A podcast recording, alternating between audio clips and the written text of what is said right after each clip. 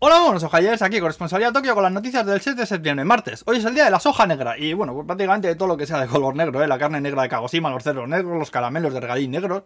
La movida es que es mes 9, día 6, 9 en japonés es Ku y 6 es Roku, así que si lo lees así seguido sería Kuroku, que significa negro, aunque parezca mentira, así es como le ponen los días a las cosas aquí en Japón, ¿eh? pero la gran mayoría, no penséis, por cómo suena la fecha, ¿no sabes?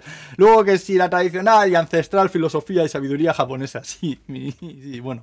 Vamos a hablar Rocío con nosotros, el tifón que sigue viniendo, se espera jaleo por Kyushu en las próximas horas. También resulta que los chinos se han juntado con los rusos en unas maniobras militares, en plan entrenamiento, y eso en las islas estas que Japón dice que son suyas, pero que están ocupadas por Rusia, las Juriles creo que son, y Japón pues ha protestado muy fuerte, claro. A mí lo de que se junten los rusos y los chinos ahí a, jugar a las guerras, me da muy buena espina, ¿no sabes?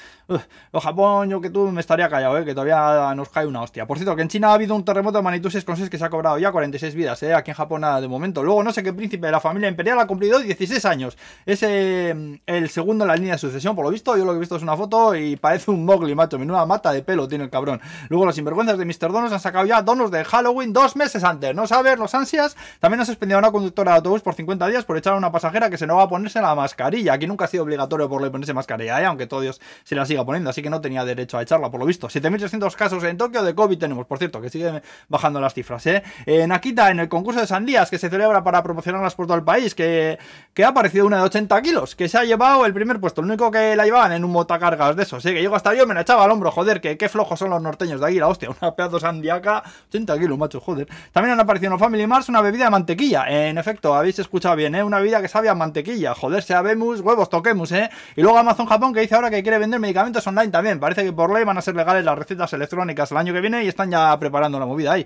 Y para acabar contaros que ha aparecido un pedazo de calamar gigante en la ciudad de Noto, en la prefectura de Chicago. El alcalde, a lo Jesús Gil, cogió 25 millones de yenes que tenía por ahí del presupuesto del ayuntamiento y decidió invertirlos en construir una pedazo de estatuaca de 13 metros de un calamardo que para verlo de se puede meter uno dentro por la boca, dejan que los quiero jueguen, ¿eh? subiéndose encima del mostrenco y tal. La cosa es que le ha salido bien la jugada, porque dicen que ha subido el turismo muchísimo y se han recuperado por ella hasta 22 veces el costo de la estatuaca esa, ¿eh? Yo desde luego si voy por ahí pues me acercaré a ver el gargantúa japonés este fijo, ¿eh? Y bueno, pues aquí nos quedamos ahora, pues eh, buen martes seguro, adiós.